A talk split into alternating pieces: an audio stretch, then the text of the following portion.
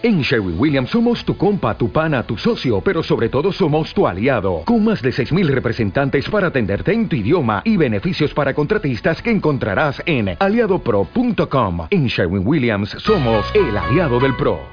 Nos encontramos en este estudio de Masejet Avot, comenzando el capítulo 4 de estas Mishnayot, que sabemos que cada Mishnah en sí purifica la Neshama, son las mismas letras, Mishnah y Neshama. Cada vez que estudias una Mishnah del tema que sea, es como pulir y sacarle brillo a tu alma. Son consejos de Jajamim escritos hace más de dos mil años. Y vamos a comenzar con el capítulo 4. Créanme, desde que empezamos el curso, yo estaba esperando llegar a esta Mishnah. Quería compartir esta Mishnah mucho con ustedes. Dice la Mishnah así.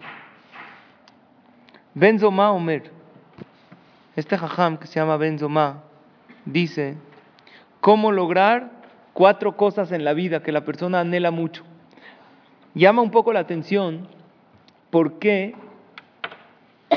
no se le llama como Rab y como su nombre, Benzoma, que significa hijo de Zoma. O sea, su papá se llamaba Zoma. En realidad este jajam se llamaba Shimon pero no aparece su nombre porque, muchas gracias, porque él falleció muy joven, antes que reciba el título de Rab, así como hoy en día existen títulos rabínicos, anteriormente también. Él falleció muy joven, este Jajam Shimon, entonces no le podían poner Rab Shimon porque no tenía el título. Y no le querían poner en la Mishnah Shimon porque no es respeto.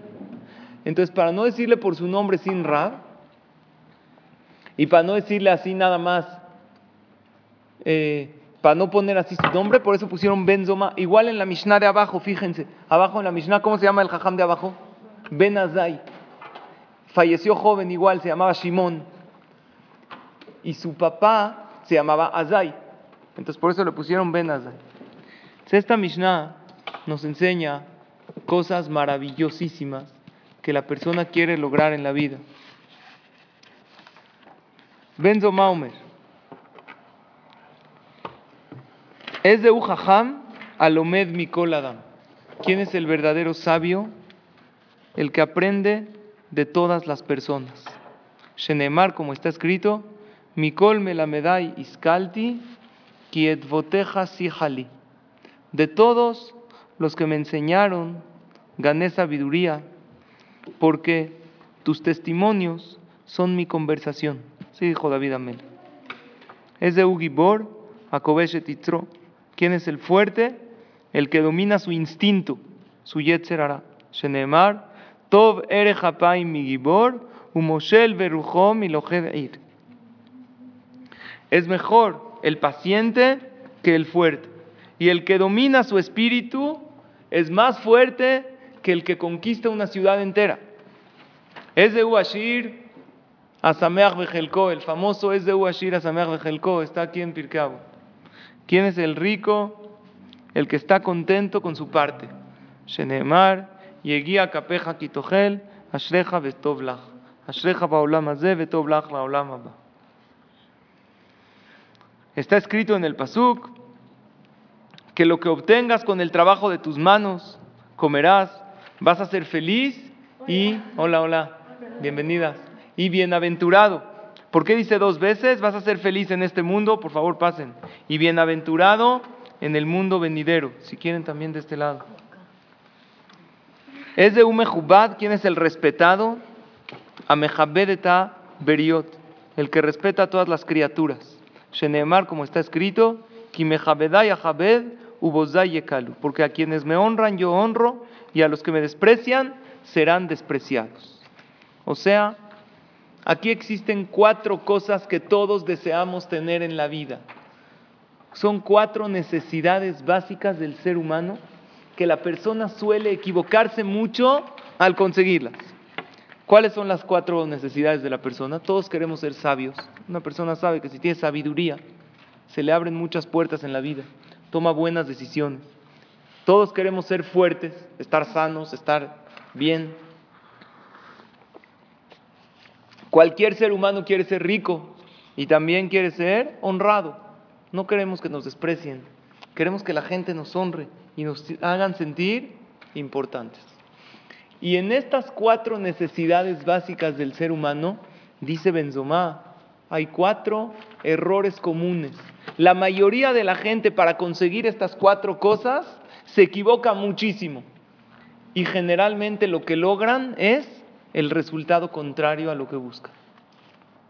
Por eso te dice Benzomá, ¿quieres lograr tener estas cuatro cosas? Te voy a decir cómo lograr tenerlas. Y son cuatro errores que la persona suele hacer y paga muy caro. Aquí nos va a dar la llave cómo lograr tener sabiduría, fortaleza, riqueza y honores. Todos queremos eso. Pero escuchen bien, no es una llave que te la da así en una charola de plata. Toma la llave. No. Vean qué te dice. Esta es la llave. Agarra y te la avienta hasta arriba. Ahora sí ve por ella. Pero ya sabes cuál es. O sea, no es fácil conseguirla. No creas que después de estudiar esta Mishnah ya la tienes. Después de estudiar esta Mishnah, ¿qué tienes? El camino para lograrlo, pero tienes que esforzarte. Entonces vamos a hablar de lo primero. ¿Qué es lo primero? ¿Qué es lo primero que todo ser humano quiere? Sabiduría. Dice, ¿quién es el sabio? El que aprende de todas las personas. Como dice David Amelech, yo aprendí de todos. ¿Por qué? Porque la Torah para mí era, es tan importante que Edvoteja significa tus testimonios. Testimonios es la Torah que atestigua la veracidad de Hashem, la continuidad del pueblo de Israel.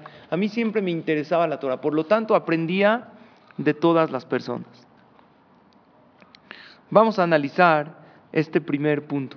Hay veces la persona, el que se cree muy sabio, suele caer, es muy común en el error que tú que me vas a enseñar a mí. Yo ya lo sé todo. Y el que generalmente piensa, tú a mí qué me vas a enseñar, la riega muchas veces en la vida. Hay gente que sabe profundizar mucho. Y de tanto que profundizan, llegan a una conclusión errónea. ¿No conocen gente así? Que tan analista es que demasiado se le pasó la profundidad y llegó a una conclusión totalmente equivocada. Hay veces una persona puede aprender de niños pequeños, que tú tienes muchos más años de estudio que él, sin embargo, puedes aprender de ellos. La Gemara dice que hay, existe una expresión en la Gemara, lefum hurfa shabesta, es en arameo. Por tanto que quiso analizar, llegó a una conclusión equivocada. Había en el tiempo de la Gemara un jajam, se llamaba Rabbi Yoshua ben Hanania. Este jajam era uno de los grandes gedolim, de los grandes jajamim de Am Israel, pero tenía un defecto. ¿Cuál era su defecto? Que exteriormente no tenía un aspecto agradable, sino todo lo contrario. Se veía muy mal. Conocen este más, es un más muy famoso. Y él estaba en la antigua Roma. ¿Qué se valoraba? Es como la cultura occidental hoy en día. Hoy en día, por ejemplo, en Estados Unidos, así nunca pondrían a un presidente que se ve muy feo.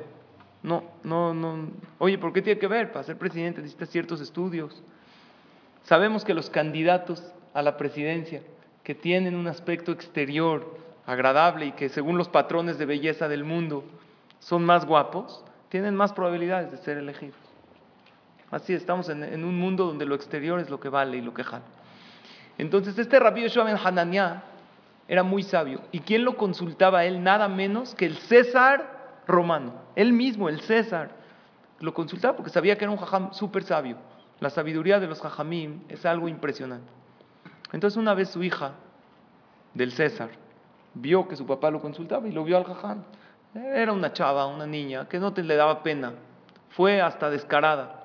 Le dijo, ¿cómo es posible que una inteligencia tan especial está en un utensilio tan feo? ¿A quién se refirió? A él. ¿Cómo puede ser? Tú eres tan sabio y eres tan feo. No, no va. El jajam hizo como si no escuchó la pregunta de ella. No le dio importancia a su pregunta. Le dijo, nada más una preguntita. Tu papá, el César, ¿dónde guarda, dónde almacena el vino? Sabemos que el César romano tiene vino muy caro, añejo, muy especial. La niña, ¿qué sabía? Es una chava, no sabe nada. Ella ve el vino en la mesa. No sabe dónde lo almacenan en las bodegas. Le dijo, no sé, voy a checar. Le pregunta al encargado de las bodegas de vino. Dice, ¿dónde guardamos el vino? Dice, ¿cómo? el vino se guarda en utensilios de barro para que se conserve. Entonces al, otro día que ve a Rabbi Yoshua en Hananiah, le dice la hija del César, ya lo chequé. Nosotros guardamos el vino en dónde? En utensilios de barro. Le dijo Rabbi Yoshua en Hananiah, está bien, todo el mundo guarda en utensilios de barro. Los utensilios de barro son baratos, son jarrones.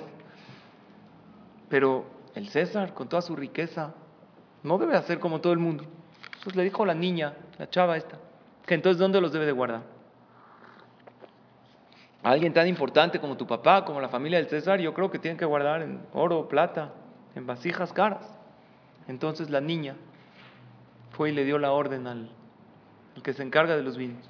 Hay que cambiar todo a vasijas de oro y plata. Él sabía que es malo para el vino, pero es la, si la hija del César dijo, era un tiempo de dictadura, el que falta la palabra del rey, rueda su cabeza, no hay de otro. Entonces, ¿qué hizo? Cambió todo a objetos de oro, de plata, tenía muchísimo dinero.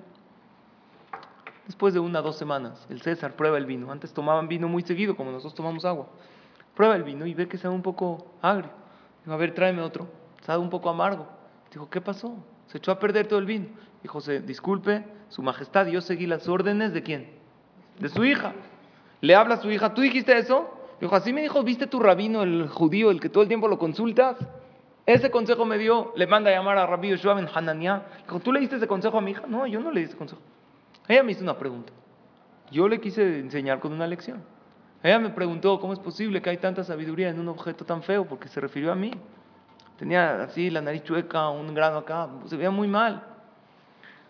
Y yo le contesté que el vino, que es tan importante y tan caro y tan rico, tiene que almacenarse en objetos de barro. Por eso el que tiene sabiduría, su cuerpo en exterior no es tan bueno. Entonces le preguntó ahí el César, entonces ¿por qué hay jajamín del pueblo de Israel? ¿Que qué? Que sí son guapos, que se ven muy bien. Le dijo, si serían feos, más Torah sabrían y más sabiduría tendrían. ¿Por? Porque la naturaleza humana es que la persona que está muy dedicado a la belleza exterior, eso le quita un poco invertir más en su espiritualidad. Pero si uno se ve en el espejo y dice, no tengo mucho que arreglar aquí, ¿eh? ¿qué puedo hacer? Ya. Entonces mejor trato de trabajar en mi espiritualidad. Ahora, la belleza no es algo que la Torah dice que está mal. de, quién alaba más la Torah la belleza? ¿Del hombre o de la mujer? De la mujer. De la mujer, que del hombre de la Torah no habla más que en una ocasión de Yosef Atzadik. Porque hay gente muy, muy grande, pero generalmente el que es muy bello, demasiado se desvía de la tangente y pierde invertir en su espiritualidad. Pero se equivoca, porque por más bello, por más guapa que sea, va a llegar un momento, quiera o no, que el cuerpo se va a deteriorar. Vaya al gimnasio, las horas que vaya y coma sano, va a llegar un momento que este cuerpo va a perder su belleza. Por eso Hashem hizo que la belleza física sea efímera y pasajera, para que sepas qué es lo principal en la vida. Hay un, en el Eshet Hail, ¿conocen el poema Eshet Hail? en una casa donde se dice Kiddush de Shabbat, hay una sola ocasión donde el hombre le canta una canción a su esposa. Y en ese poema que lo escribió el rey Salomón dice, ¿quién tiene una mujer virtuosa? Y hay un pasú que dice, Sheker es vana la belleza. Y Shair Ata lo que vale realmente de una mujer es que es su temor a Shem. Entonces, ¿cómo es? La explicación sencilla del pasú, ¿cuál es? Que la belleza es vana, lo único que vale son tus acciones. Sin embargo, explican los mefarshim, los comentaristas, Sheker la belleza y la gracia es vana. Pero cuando tienes temor a Shem y titalal, también tu belleza se convierte en algo increíble. O sea, una persona que tiene las dos cosas, también belleza exterior y también interior, entonces es una persona que tiene doble virtud. Entonces también uno tiene que cuidar, está escrito en la, en la Torah, que la mujer tiene que cuidar su belleza usarla para bien, para llamar la atención de su esposo, para unirse con su pareja. Por algo Hashem le dio, es el único género, en el género humano, que la mujer, Hashem le dio la belleza más que al hombre. En todos los animales, vean qué curioso, siempre el macho es el colorido, si tú ves dos peces, el que tiene colores, el que tiene así, es el macho. En los pájaros, ¿han visto? el, el pájaro así que tiene la coronita o las alas muy bonitas, es el macho. Si ves así a uno todo desabrido, es la hembra, no, tiene color, está toda pálida. Sin embargo, en el género humano, Hashem le dio la belleza a la mujer. ¿Para qué? Para que el hombre se quiera casar, para que el hombre la quiera complacer.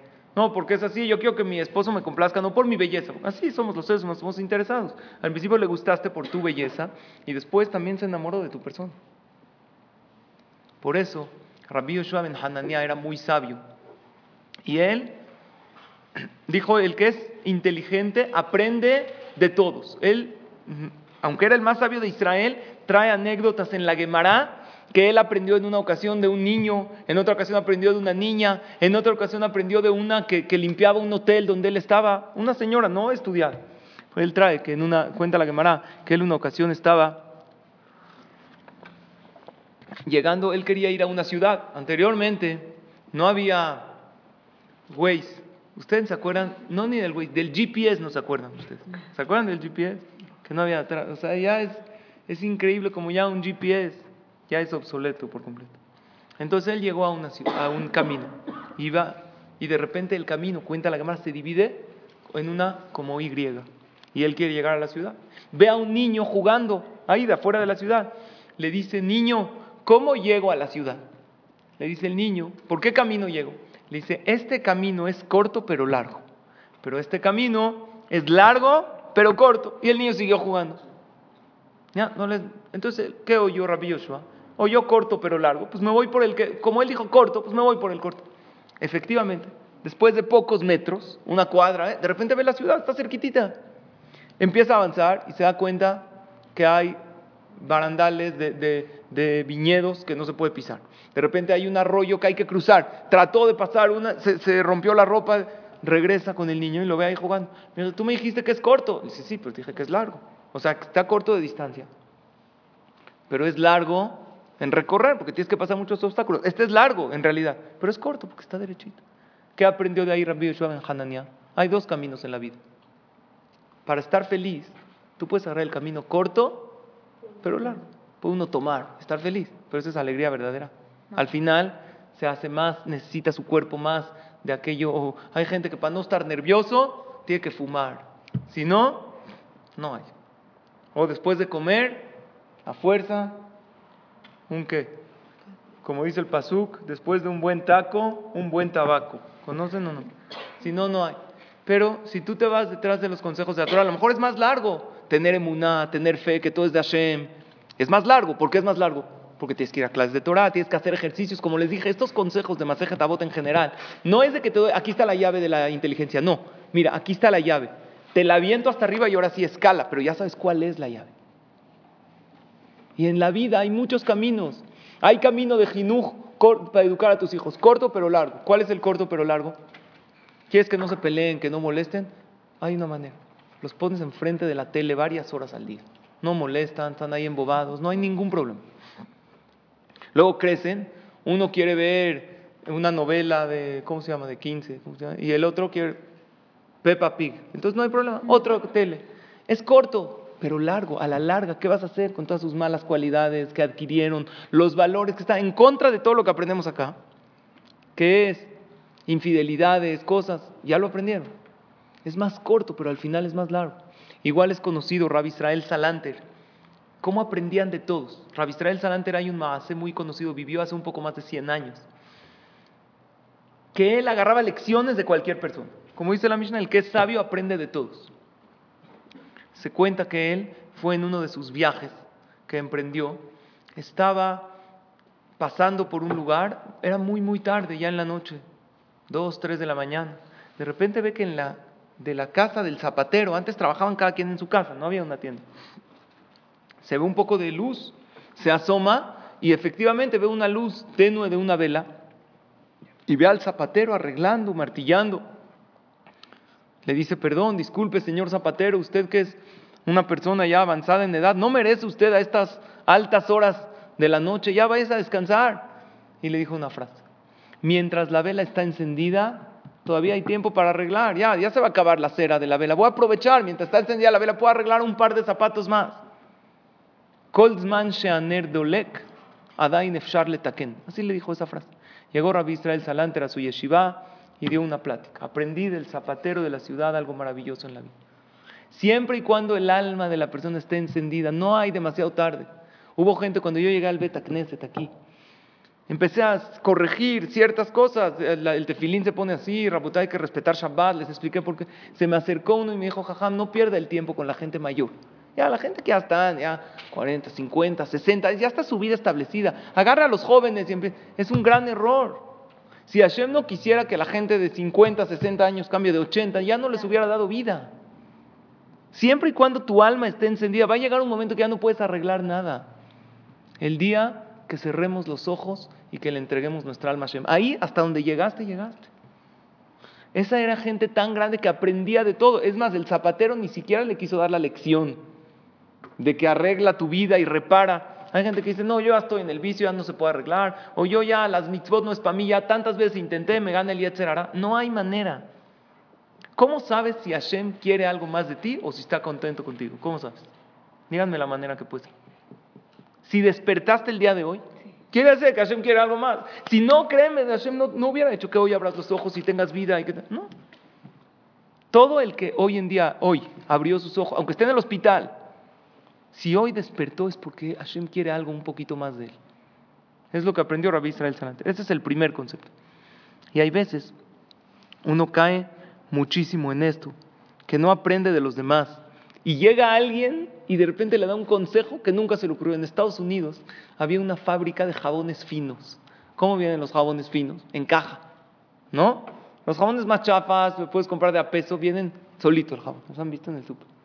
Hay otros que vienen en bolsita, pero los más importantes, ¿cómo vienen? En caja, es jabón importante. Entonces, tenía un problema de la máquina que cuando empacaba, de repente se saltaba uno que otro jabón. Entonces empezaron a demandar a la compañía. La gente compraba, llegaba en el super, no te dabas cuenta, metías varios y dos, tres vacíos. Empezaron a demandar a la compañía. Tuvieron que meter unos, en Estados Unidos pasó, unos ingenieros que hicieron una computadora muy especial que cheque para que la máquina, era una banda donde pasaban los jabones y tenía que empacarlos. Y con todo y que pusieron una computadora y un programa muy especial, no lo lograban. Después hicieron que cada jabón por donde pasa en la banda lo pese. La banda, por, eh, que hay ahí una báscula, invirtieron millones. Imagínate que dentro de la banda tiene que pesar. Llegó uno de los empleados de esta fábrica y le dijo al dueño, le dijo, yo tengo una solución para esta demanda que nos están haciendo. Y él dijo, no, no, ahorita no tengo tiempo. Él le dijo, ya, ¿qué me va a dar? O sea, los, investigadores más importantes no tienen todavía una idea cómo solucionar y tú ya tienes una idea, un día le dijo, bueno, por favor, escúcheme. Ok, ya, para sacarse de encima. Ok, ¿qué idea tienes tú? Dijo, tengo una idea. Junto a la banda donde pasan las cajitas con los jabones, compra un ventilador chiquito y póngalo. El que se vuela ya no entra directo a las cajas de empacar. Increíble. Y así lo hizo. A nadie se le ocurrió. ¿Por qué? Porque hay veces Hashem hace que, tú, que a ti no se te ocurra la idea. Nunca le digas al otro, ah, qué tontería, o tú qué entiendes de esto. Y menos a tu pareja porque lo ofendes. Escucha la opinión de tu hijo. De, están, por ejemplo, en un viaje. Oye, pa, a ver, ¿qué, ¿qué quiere? A lo mejor a él se le ocurrió una idea. Ustedes también dicen que los astronautas, cuando fueron a, a la luna, tenían un problema.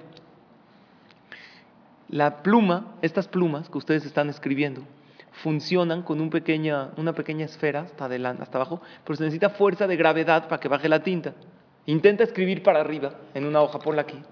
Escribes una palabra y ya no, no, no, no puedes escribir. Entonces tenían un problema que mandaron a los astronautas, cuando los mandaron todavía no existían estos, las tablets y cosas. Entonces, para que tomen nota de lo que vieron, no sabían cómo, cómo van a escribir en la luna. ¿Eh? Entonces en Estados Unidos diseñaron un tipo de pluma que, almacene mucho, que no necesite gravedad, un relajo. Los rusos mandaron a sus astronautas, les mandaron lápiz, como tú dices. No se les ocurrió. Sí, de verdad está documentado, es algo increíble. ¿Qué quiere decir? Que hay veces Hashem te limita tu inteligencia para que no creas que tú todo lo sabes. ¿Quieres ser realmente sabia? Proponte desde hoy lo siguiente, aprende de todos. Escucha, cuando llega tu muchacha o tu, un empleado, un hermano chiquito, un hijo chico, oye, ma, ¿qué opinas? Escúchalo, vas a ver lo que te vas a empezar a llenar de sabiduría sin ir a estudios y a cursos y a clases. porque estás aprendiendo de todos. O de repente si ves a alguien en la calle limpiando, haciendo algo, obsérvalo, observa a la gente y vas a ver cómo te vas a empezar a llenar de sabiduría. Este es el primer consejo de Benzoma. Y dice, así hizo David Amelech, por eso se llenó de Torah. Porque para él era tan preciada la Torah que todo el tiempo platicaba de ella y le preguntaba algo a alguien y le contestaba y se llenó de sabiduría. El segundo, ¿cuál es? Lo que todos queremos, fortaleza. Es de Ugibor ¿Quién es realmente el fuerte? El que domina su inclinación al mal. Como dice el Pasuk, es más, más vale el que domina su, su ira a un fuerte. Y es más fuerte el que domina su carácter que el que conquista una ciudad entera. ¿A qué se refiere? ¿A qué tipo de fuerte se refiere? Ah, muy bien. Ser, vamos a hablar fuerte en conceptos generales en el mundo. ¿Quién es? El que es fuerte, el que puede levantar, pesas, el que puede pelear. Sin embargo, aquí el Pirkei nos dice, por más de que tú le inviertas a tu cuerpo, a tu fortaleza, finalmente, no importa cuántos cuadritos tengas, todo acaba siendo comida de gusanos. A los gusanos les da igual si el que murió tiene cuadritos, o está muy flaca, o era una modelo. Para ellos, lo que les lleguen a uno le dijeron, ¿tú a qué te dedicas? No, yo soy modelo de un gimnasio. ¿Cómo? ¿Estás gordo? Dijo, no, yo soy el de antes. que pusieron antes consiguió trabajo. Entonces, en realidad, hay un concepto que lo trae el Maimónides. La Torah habla del ejercicio o no. El Rambam habla claramente que debe la persona mantener su cuerpo activo y ejercitado para que esté sano. Sin embargo, el Maimónides dice algo que mucha gente no sabe que el ejercicio en exceso es malo por porque el que hace demasiado luego llega a una edad que ya no puede hacer esas rutinas. Su cuerpo ya lo pide y no lo recibe, entonces envejece mucho más rápido y se deteriora el cuerpo de aquel que hizo ejercicio en exceso a aquel que hizo normal. Entonces, como todo en la Torah, los extremos son malos. No hacer nada y no moverse está mal. Una persona puede hacer esos pequeños, aparte de ir al gimnasio, que uno tiene que, es bueno, hay cosas pequeñas que uno no aprovecha. Cuando tienes distancias pequeñas de caminar de algunas cuadras, sal con tiempo antes y ve caminando. El que vive en, yo vivo en el piso 10. Entonces, ¿eh? mis hijas en Shabbat, es que papi, les dije, es una virtud grandísima. Yo hasta entre semana, cuando puedo, si no estoy apurado, si no tengo, subo y bajo una escalera. Esa, y, nosotros, ¿qué hacemos? A veces puede uno pelear, llegas a una clase o algo, puedes pelear por dos metros antes de estacionamiento más cerca de la puerta. Y según el Maimónides, es mejor que estaciones un poquito. Si puedes ir caminando, ve caminando. Uno mantiene su cuerpo siempre en movimiento, come sano. Eso es lo correcto. Pero finalmente uno, ¿para qué quiere estar fuerte? Porque tú preguntaste, ¿a qué tipo de fortaleza se refiere? ¿Para qué uno quiere estar fuerte? Para estar bien para estar sano, para estar. Si quieres realmente estar sano, aprende a dominar tus instintos y vas a estar sano emocionalmente y ese es el verdad, esa es la verdadera fortaleza que tiene que tener la persona. Una persona para qué hace ejercicio, ¿qué te dicen? Para sentirte bien, ¿no? Contigo mismo. ¿Quieres sentirte bien contigo mismo? Aprende a dominar tus instintos. Aprende a ponerle alto a tus impulsos. Porque si no, si vas todo el tiempo detrás de lo que la sociedad quiere o lo que tu cuerpo quiere, aunque sea malo, no vas a lograr sentirte bien contigo mismo.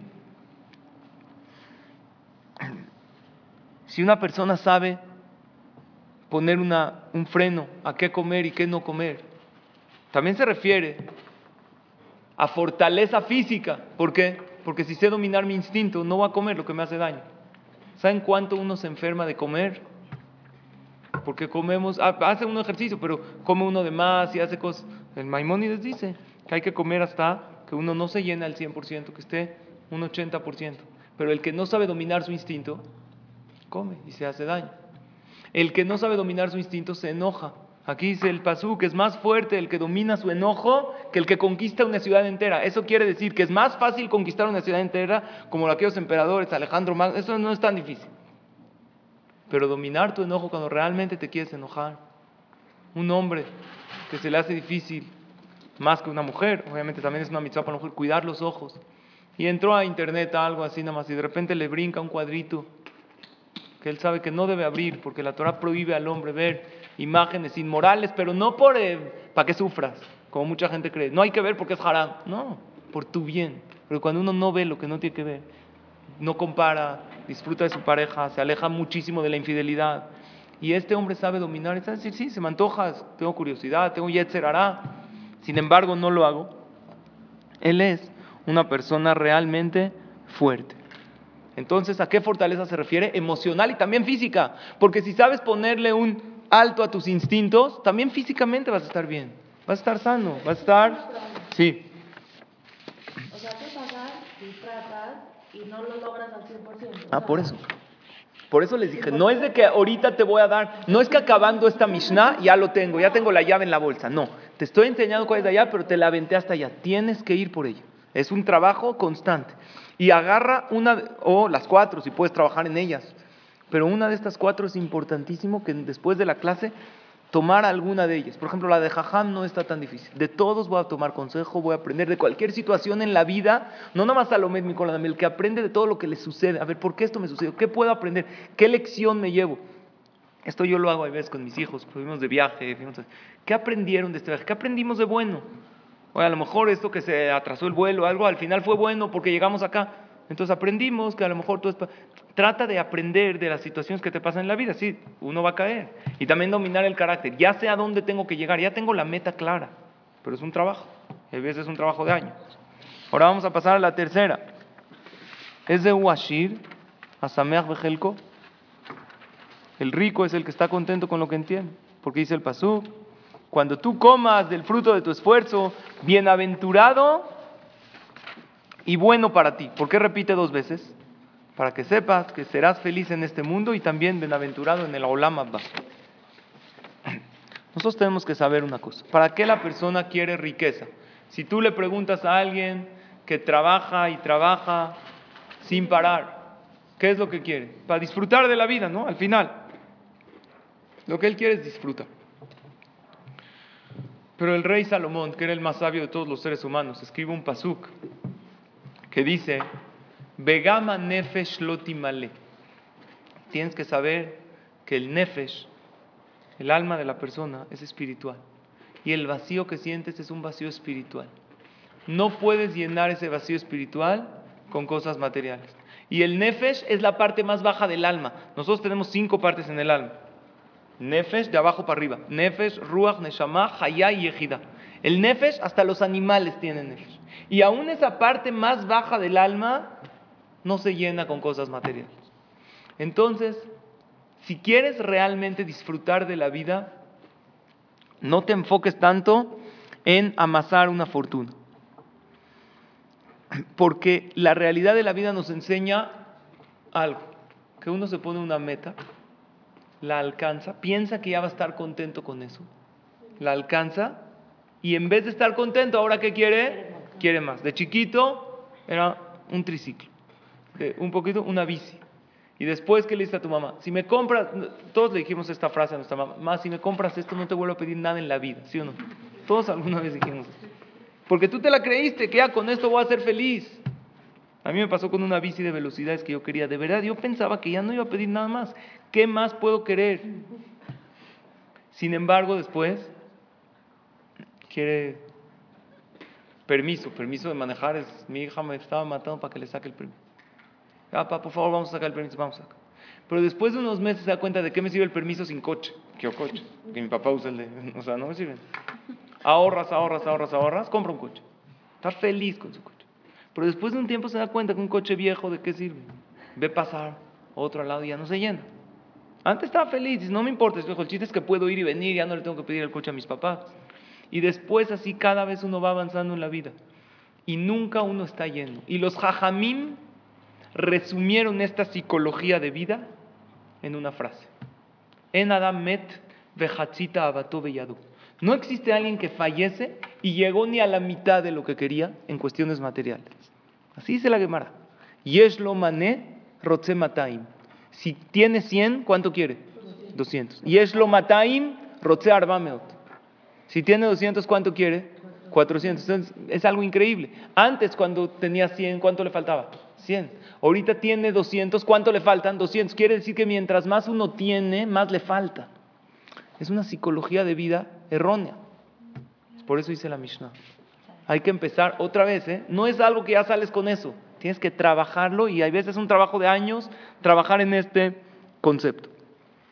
Una persona que está sameach behelko, no que está conforme con lo que tiene, que está contento con lo que tiene. ¿Cómo? Él sabe que si no tiene emuná no puede estar contento con lo que tiene. Si no cree en un Dios, que Hashem te da exactamente todo lo que necesitas, estoy feliz con eso que Hashem me dio y no necesito más. Y no nada más no necesito más, necesito no tener más.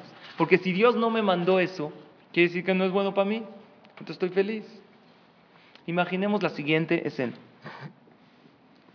Antes de eso, hay también unos, hubo varios sabios en, los pueblos del mundo.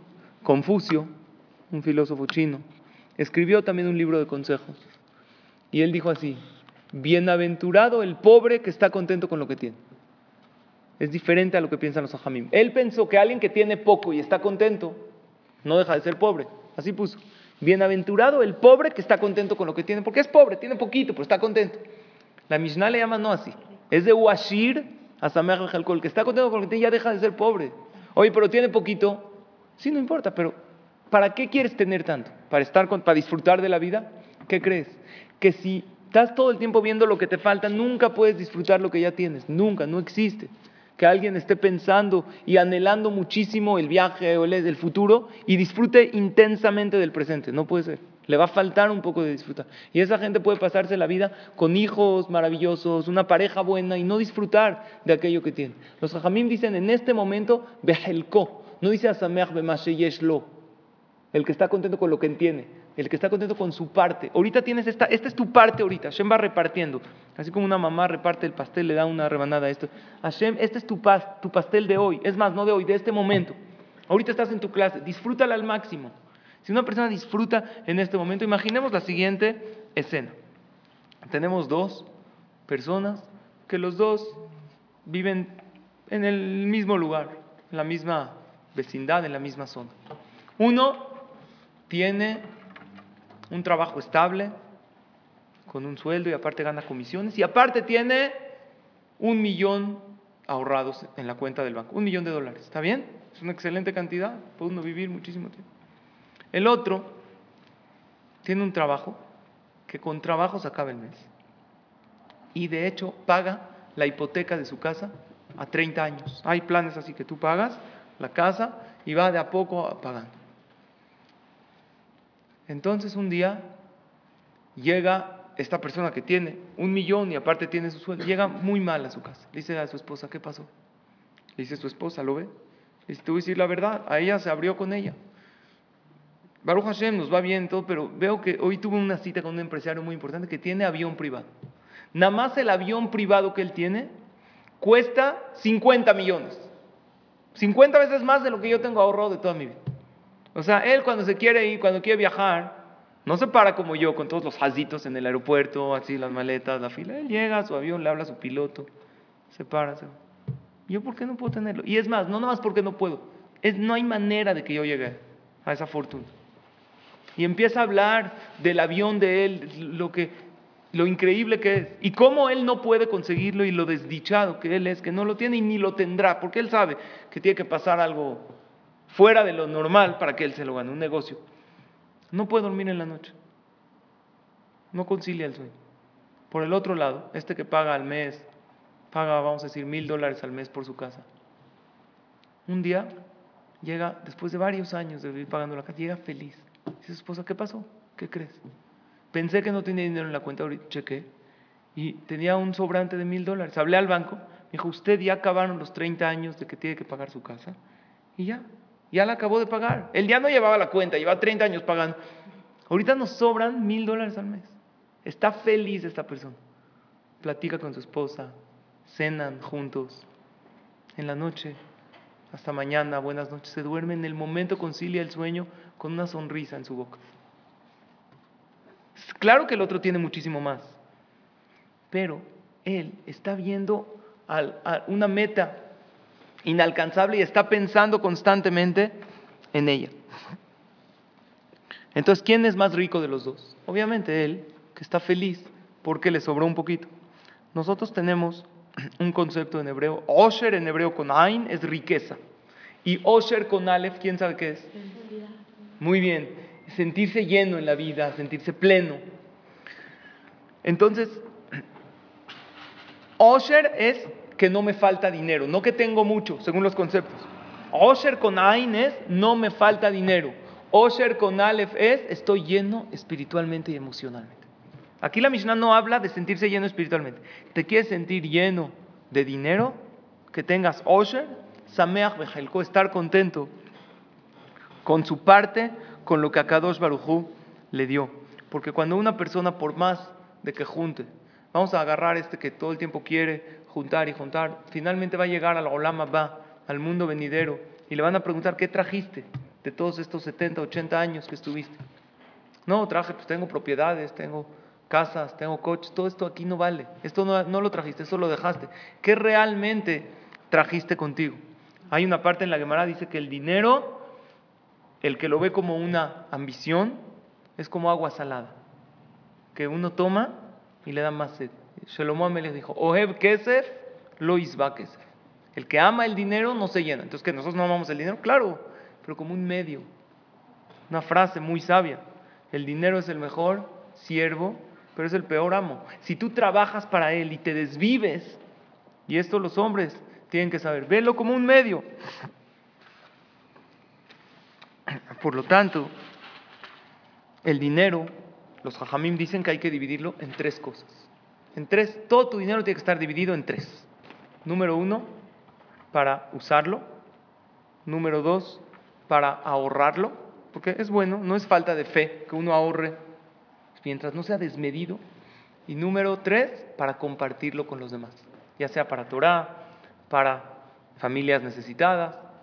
Si tú tienes tu dinero en estas tres cosas, medidas, tienes que saber que lo estás usando correctamente. Pero si una de las tres, por ejemplo, el que usa demasiado y no ahorra un centavo, está mal. Porque ¿quién dijo que estás en la categoría que Hashem te mande tanto? Y el que ahorra, ahorra y no usa nada. No, vamos a comprar esto. No, hay que ahorrar. Ahorita estamos en receso. Crisis. O el que nada más usa y ahorra pero no comparte con los demás, o comparte pero no como la medida que la Torah dice. Tiene que ser un 10% de, los, de la ganancia de la persona, compartirlo para Torah. Entonces algo no está bien aquí. Por lo tanto, este es el consejo que nos da la Mishnah, pero aquí podría uno caer en un problema. ¿Qué problema? Si estoy contento con lo que tengo, entonces ya para qué trabajo más, para qué. ¿Están de acuerdo? ¿Dónde está la, ambición? ¿Es buena o mala? Si la canalizas para bien es maravillosa, gracias a la ambición de, los hombres, de nuestros abuelos que llegaron a México sin nada, ambicionaron y Baruch Hashem, se posicionaron, hicieron negocios. Entonces, ¿dónde entra la ambición y dónde entra el conformismo? Escuchen bien. Cuando ya hiciste tu esfuerzo, ya trabajaste, ya esto, ya. Pero cuando vas a emprender, ahí sí tienes que hacer tu máximo esfuerzo para lograr las cosas. ¿Cómo sé qué es mi máximo esfuerzo? ¿Cómo sé si tengo que trabajar 8, 12, 15 horas? Lo que es normal. ¿Qué es, qué es normal? Una persona con 8 horas, 6 horas. Depende de la categoría de fe. El que tiene mucha fe, Hashem le manda en 6 horas de trabajo. Muchísimo. O en 3. Y el que carece de fe y cree que más depende de su trabajo y en Hashem confía un poquito, entonces esta persona tiene que trabajar más. Entonces va a depender de cada uno la categoría de emuná que uno tiene. Esto es la riqueza. Pero hubo también. La Gemara dice,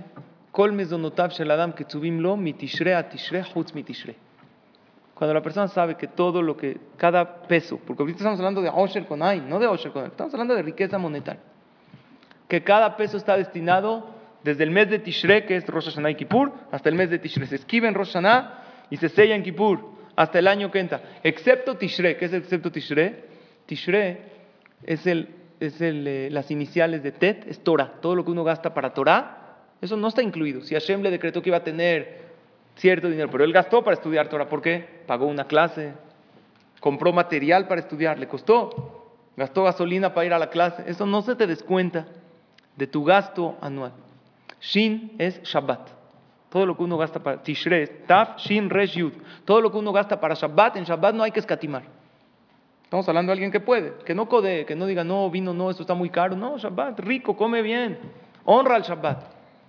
Con ropas bonitas, hasta una vajilla especial para Shabbat. No entra dentro de los gastos. Hashem dice, yo pago. Resh es Rosh Hodesh. En Rosh Hodesh también es una mitzvah de aumentar en comidas ricas. Entonces, en Rosh Hodesh, en realidad, si uno va y come una comida festiva en Rosh Hodesh, Hashem te dice, esa lo pago yo, no te lo descuento. Yo generalmente llevo a mis hijos, así, a mi esposa en Rosh Hodesh, al restaurante. Gracias, papi. Yo me los vacilo, porque en realidad ellos creen que yo los invité, yo no me costó nada. Yo lo pagué Hashem me lo va a reponer. No, no entra dentro de lo que Hashem me estableció. ¿Y Yud qué es? Yom Tov. Todo lo que son días festivos también uno no tiene. Entonces, ya, ¿qué tanto te preocupa? Entonces, ¿dónde queda la ambición? Muy bien, la ambición es buena. Ve a trabajar, haz tus planes, pero ya es lo que tienes, es lo que Hashem te dio. Y tenemos que saber que hay veces a la persona le llega de una manera increíble. Ah, Hubo una persona que, tenía que tenía muchas deudas en Eretz Israel y fue a juntar dinero a Estados Unidos, a Manhattan, a las oficinas. Pues no lo conocían.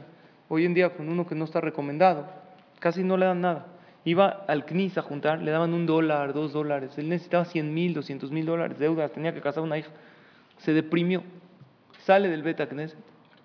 Ve a uno que está vendiendo lotería. Con trabajos juntó 7 dólares en él. ¿Cuánto le costó el billete? 2 dólares. De repente ve, a la semana se gana. ¿Cuánto se ganó? 50 millones de dólares. ¿Qué ves? Que Hashem a veces manda de una manera que uno ni siquiera se imagina. La persona tiene que estar contento. ¿Cómo puedo estar contento con lo que tengo? Teniendo fe que esto es lo que Hashem quiere. ¿Y dónde queda la ambición? En el momento que haces tu trabajo. Ahí sí, ambiciona. Ya acabaste el momento del trabajo. Ahora sí, contento. No te compares con el otro. En la perashá de la semana están los 10 mandamientos. ¿Cuál es el último mandamiento de los 10? ¿Quién sabe? El último. Envidia, no, envi- no codiciarás, lo tajmo de shetreja, no puedes codiciar la mujer de tu prójimo. A veces uno ve la otra mujer, ah, está más guapo, es más buena. A veces uno compara. Ve abdo, mató, besor su esclavo, su esclava. Bejol Hashem le reja y todo lo que tiene tu compañero. ¿Por qué la Torah dice Bejol Hashem le reja? Porque le dice, ahí ves, tú codicias, envidias lo del otro. Vas a la casa de tu amiga, de tu amigo, wow, qué bonita. Yo, ¿por qué no tengo una así? Te pasa un pensamiento. Yo, ¿por qué no tengo el dinero que él tiene? Pero tú no piensas que él tiene esa casa, pero también tiene otros problemas. En eso, eso no lo ves. Por eso la Torah dice, Vejol Asher le reja. Quieres no envidiar. Todo viene con paquete. Si Dios te diría, ok, te doy el coche que él tiene, pero todos los problemas y contratiempos y dificultades que, que la persona más rica del mundo tiene, ¿las quisieras? Seguro que dirías no. Porque cada quien está hecho para pasar sus propias pruebas. Por eso la Torah te dice, no envidies a tu compañero. ¿Sabes cómo no envidiar? Bejol Hashem le reja. No nada más veas que él tiene, que él también tiene sus problemas y sus contratiempos. Y esos no los quisieras, ¿verdad? Nada más envidias lo que ves por afuera, pero no sabes los problemas que le provocó este coche o esta propiedad. Eso seguro que no los quieres. ¿Cuál es? Que no los tuviera también. O sea, Pero eso nos ayuda, tienes razón. La primera categoría es, aunque él no tenga problemas, no importa. Si Hashem no me lo mandó, no. Una segunda categoría que nos puede ayudar a no envidiar es, yo sé por qué él tiene, yo sé los problemas que él tiene, no. Nada más envidio lo que yo veo por afuera. Lo que yo veo por afuera no necesariamente es real. No quisiera todo lo que él tiene, ¿verdad?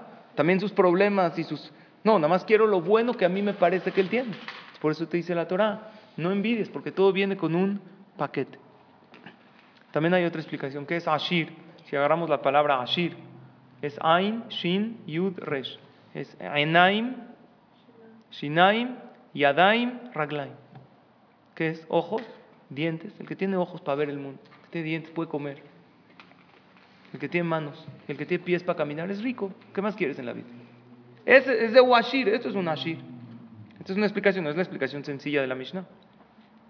Pero tienes que estar feliz con eso. Sabes que una persona barmina, que tenga todo y no tenga ojos, ¿qué tiene? No puede disfrutar. Que tenga todo, todo, pero no tiene no puede comer, tiene que comer con sondas o comida. Hay gente que está barminando enfermo. O que no tiene manos, no se puede, lo tienen que vestir. O no tiene pies, barminar. ¿Tienes eso? Ya. Pero hay otra explicación que vi, que el que el que usa estas cuatro cosas para lo bueno ya se llama Ashir. El que tiene ojos para ver lo correcto, para ver palabras de Torah, estudiar, para que usas tus ojos y para ver lo bueno, las virtudes de los demás. El que tiene dientes para, los dientes te ayudan a hablar, para hablar lo bueno y para comer lo que Hashem te permitió. Y el que tiene manos para ayudar, y el que tiene pies para usarlos para ir a lugares donde Hashem quiere que vayas. Esto ya es una persona que ya se llama Ashir delante de él y delante de Akadosh Baruch. Ok, ¿cuál es el último? Una de las cosas que la persona quiere es de Umehubad. ¿Quién es el honrado? A de Tabriot, el que sabe darle cabod a los demás. Shenemar, Javed, Ubozai. Ahorita voy a explicar el paso. Esto del cabod es, es una necesidad natural que todos los seres humanos tenemos, como comer y respirar, sentirnos importantes y valorados. Todos por naturaleza necesitamos, escuchen esta frase, un ser humano que no se siente valorado e importante por nadie, empieza a caer en la depresión y la tristeza y su vida no es vida, aunque tenga comida y vestimenta y viajes y placeres. Por eso Hashem creó el núcleo familiar en los seres humanos. Porque Hashem no hizo que cada ser humano viva solo. Como los animales se unen para reproducirse ya. No, porque necesitas vivir en pareja, hacer por el otro y que ese otro valore tus acciones. Entonces, ¿qué hago? ¿Cómo le pido que me valore? No. Tú da valor, da cabod, hazlo sentir importante al otro y como resultado ellos te van a hacer sentir importante a ti. Porque Hashem se comporta con la persona mida que neged mida. Cada vez que interactúas con otro, hay tres tipos de personas. Uno, el que lo sobaja, le habla con prepotencia. Esto puede suceder desde un empleado hasta tu hermano o tu pareja. Le habla y, se ve, se ve cuando uno lo respetas. Por ejemplo, hay gente que ve a un discapacitado y a lo mejor le sonríe así por jazito, pero él capta en tu mirada si es una mirada de cariño o de lástima, si es una sonrisa verdadera o si es fingida. Entonces, por eso hay tres tipos de personas. El que eleva, el, perdón, el que sobaja al otro, el que interactúa y habla con él de la misma manera, o el que hace sentir importante al otro. Y psicológicamente te gusta ir con esa persona que te hace sentir importante porque recibes, así como te gusta ir a un lugar donde hay comida porque te llenas, ese que te hace sentir importante te jala. ¿Tú quieres jalar a tu pareja hacia ti? Que esté enamorado de ti. Hazlo sentir importante a este hombre, a esta mujer, cada vez que interactúes con él, en ciertos casos, cuando se dé. No nada más querido, eres importante, eres valioso. Esto se puede hacer con palabras, con miradas, con acciones, con ademanes. Hay veces hay gestos que bajan al otro porque te lo acabaste al otro. Dice el Pirkabot, es de un mejubad a mejabed de tabriot. ¿Quieres que te honren? Porque es una necesidad. Empieza tú a repartir honor a los demás haz sentir importantes. No, no te falto el respeto. Respeto es una palabra muy limitada. Respeto es como que el respeto al derecho ajeno es la paz. ¿Qué significa? Respeto tu derecho, pero no te elevé. Pero cuando yo hablo contigo y te hago sentir importante, digo, qué maravilla de persona. No te lo digo con palabras, te puedes dar cuenta si es un trato despectivo, o un trato igual, o un trato elevado. Dice el que Mejabé de Tabriot. Y no porque, y si piensas así, dice Tabriot. Tabriot son todas las criaturas de Hashem, no Yehudim. Ah, cuando dice Traeu a tu compañero, ahí se refiere Yehudim. Beriot es cualquier persona, cualquier ser humano. No importa qué raza, no importa qué posición social, no importa si está enfermo, y eso hay que trabajar. A ver, esta es una persona que fue creada a semejanza de Hashem. Ya estudiamos en el Perec pasado que todos los seres humanos fuimos creados a semejanza de Hashem. ¿En qué? No en figura. Hashem no tiene figura. Que tenemos libre albedrío, que podemos jalar las cosas con razón, que cuando quieres algo lo logras. Todo ser humano tiene eso. Aún una persona que está barminando discapacitado tiene esa parte. Haces ejercicio mental y empieza, y cuando hables con él, tu tono de voz es diferente. No es algo que se puede fingir. Es algo que tú por dentro lo tienes que hacer. ¿Y qué dice el Pasuk? Que trae, el que me honra, lo voy a honrar. Y el que me desprecia, va a ser bajo en los ojos de la gente. Pero esto habla de Hashem. ¿Qué tiene que ver? Aquí estamos hablando de honor a los demás. Hashem dice, así como conmigo funciona, que el que honra a Hashem, por ejemplo, ¿cómo es honrar a Hashem? Si yo embellezco la mitzvah, no nada más hago para cumplir. Ya, con esto ya cumplo, sí, con esta mezuzá, pero yo quiero una especial, estoy honrando la mitzvah. Si yo me pongo ropas especiales para Shabbat, no nada más estoy respetando Shabbat, te lo estoy honrando. El que honra a Hashem es honrado. Entonces así dice Hashem. Así como conmigo funciona que el que honra es honrado, igual funciona con los compañeros. Pero no persigas tú el, la gente cómo quiere te- recibir honores. Los que no conocen este consejo, ¿qué hacen? Tratan de sobresalir. Y esta gente que trata de sobresalir a veces no se da cuenta que de tantas cosas que hace para sobresalir, lo que logra es lo contrario del honor. Empieza a ser la burla de los demás, porque la gente percibe cuando tú te vistes para llamar la atención o cuando te vistes para al revés, me he visto para no llamar la atención de no estar tan de no estar no acorde al evento. Pero no, al revés, tú dale la atención a los demás. Dales tú ese cabod y lo vas a recibir. Los jamim dicen, Kola boreach min akabod, akabod rode fajara. El que se escapa del honor, el honor lo persigue. Bejola rode fajara akabod, y el que persiga el honor, el honor se escapa de él. Es una realidad. El que ven que todo el tiempo llama la atención y hace cosas para que todo el mundo lo vea, finalmente la gente, Hashem hace que la gente perciba. Entonces, ¿qué tengo que hacer? Darle honor e importancia a todos. Aquí hay una pregunta que cabe. ¿Qué pasa con la persona que me lastima, que me ofende, que me agrede? ¿A él también le tengo que dar honor? ¿Qué? Me agrede, me lastima, me tiene saña. ¿Sí?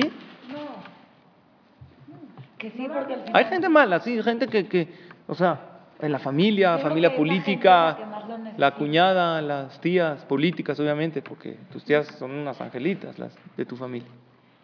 ¿Eh? ¿Qué pasa con esas? Sí, es la que más lo. Entonces, ¿se vale alejarse del que te hace daño y del que te agrede? Pero faltarle el respeto no. Bueno, falta el respeto. Faltar el respeto no. Voltearle la cara, dejarla de saludar, eh, no. No hay manera que en el judaísmo eso se permita. Eso no es religión judía. El que te da ese consejo no es según la Torah. ¿Te puedes alejar de la persona que te hace daño? Sí. ¿Qué significa? Evitar. Me puedo sentar en otro lugar, pero no dejar de saludar. Y buscar de darle un poquito, algo poquito que tú le puedas dar de honor. A mí me ha sucedido con gente que no me saludaba. ¿no? Empiezas poquito a saludar, porque, porque si lo hago, eh, se ve que es fingido. Un poquito empiezas a saludar, te acerca. Quiero que sepan que hay gente que está tan alejada. Vienen al CNIS, así a decir Kaddish, no quieren tener contacto, ven el jajam como, no, no me acerco, no, tienen, no entienden el concepto, no los juzgo, pero tienen un concepto de lo que es un jajam. Se, dificulta un poco acercarse. Te acercas, le dices, eh, lo que quieras, aquí estamos, sí, ok. Y de repente empiezas a hacer una pregunta y les empiezas a enseñar. Exacto, llegó una clase, les puedes hablar de un tema que es la estrategia que yo trato de hacer. Pero igual cada quien, con la persona que te falta el respeto, te agrede, te humilla, no tienes obligación de tampoco, porque si no lo vas a hacer que haga peor. Te puedes alejar para que no te haga daño. Es un tema que generalmente hay que consultar con un jajam en cada caso para no caer en prohibiciones de la Torah. Pero estas son cuatro cosas y acabo con un concepto y ya. Estas cuatro cosas generalmente se miden en el mundo por los demás. Por ejemplo, tú preguntas a alguien en la calle, ¿quién es el inteligente? Pues, Los que ganan premios Nobel. O sea, en relación a los demás, él es el más inteligente. ¿Quién es el rico? El que es más rico que todos. ¿Por qué en una clase este es el más rico? Porque como está en una escuela de tan ricos, entonces eh, el, estándar de rico es el que tiene a lo mejor no sé cuántas propiedades. Pero el niño que aquí se llama pobre, en otro lugar, en otro círculo social, es rico. ¿Por qué? Porque la riqueza y la pobreza en el mundo, ¿cómo se mide? En relación a los demás. ¿Cómo se mide la fortaleza? También relación a los demás. El que, le gana, el que levanta más que los demás. O el que pelea y gana. ¿Cómo se mide el honorable? El que todos lo honran. Sin embargo, en estos cuatro conceptos que dice la Mishnah, no necesitas a los demás. Mira cómo está en relación conmigo. No tiene nada que ver. ¿Quién es el jajam? El que sabe aprender. O sea, sí necesito a los demás, pero no en relación a yo mismo me hago jajam. ¿Quién es el fuerte? El que él domina su instinto. Él. No con los demás. No en relación a. ¿Quién es el rico? El que está contento con lo que él tiene. No tiene nada que ver con el otro. ¿Quién es el honorable? El que da honor. No el, el que es más que los demás.